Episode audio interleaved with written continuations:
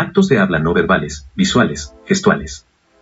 El paso del lenguaje de los ademanes, señales, gestos y de sonidos imperfectos al lenguaje articulado se dio muy lentamente en la historia de la humanidad. El lenguaje inarticulado constituyó un medio de comunicación entre los hombres primitivos en el estado primario de su desarrollo. Pero este tipo de lenguaje no pudo permanecer inmutable durante mucho tiempo, sino que fue transformándose de manera esencial a medida que acumuló elementos articulados. Sin embargo, las manifestaciones no verbales, gestuales e incluso visuales han seguido formando parte constitutiva del lenguaje. Difícilmente podemos concebir un lenguaje, una argumentación que no se acompañe de ademanes, de gestos y movimientos que enfaticen o den mayor expresión o fuerza a lo que se dice. Un conferencista o conversador nos parecería algo inusitado, una especie de robot, si al hablar no acudiera al uso de gestos o ademanes que transmitieran mensajes o contenidos significativos de pesar, convicción, admiración, persuasión, etc., en sus actos diversos. Los actos de habla no verbales nos hacen comprender que la comunicación humana entraña otros recursos expresivos de no menor importancia, como la gesticulación, los movimientos corporales, las imágenes, etc. En la vida social, estos recursos expresivos se combinan, se amalgaman en diferentes situaciones de comunicación, generando una riqueza comunicativa prácticamente ilimitada y, con ello, posibilidades de interacción también múltiples. Así, cada individuo tiene en sus manos la posibilidad de convencer, de argumentar ante los demás de acuerdo con sus intenciones o propósitos comunicativos. El lenguaje discursivo es solo una de las actuaciones de una actividad significativa previa que Heidegger llama habla. La mímica y la danza, la música, el canto y la poesía son también modos de habla, y también lo es el silencio. En efecto, el silencio también forma parte de los actos de habla no verbales.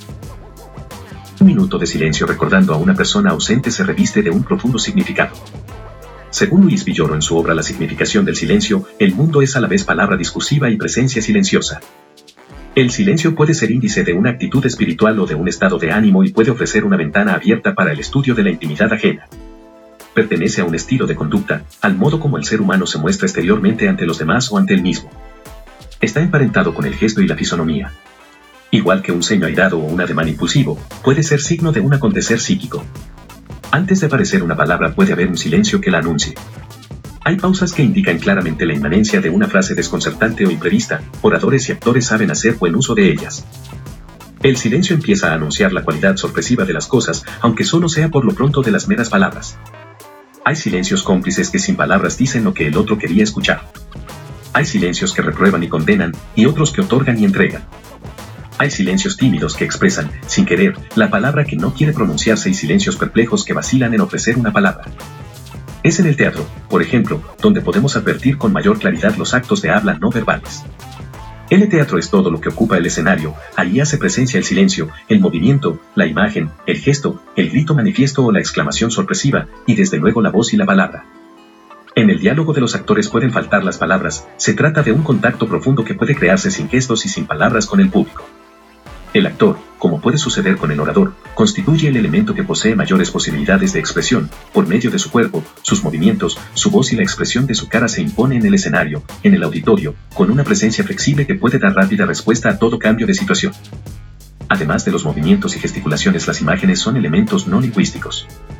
Las imágenes visuales, llamadas icónicas, constituyen un recurso de comunicación eficaz, así como su poder de influencia según su empleo técnico o artístico y su combinación con la lengua hablada o escrita para dar lugar a lo que identificamos como textos icónicos verbales.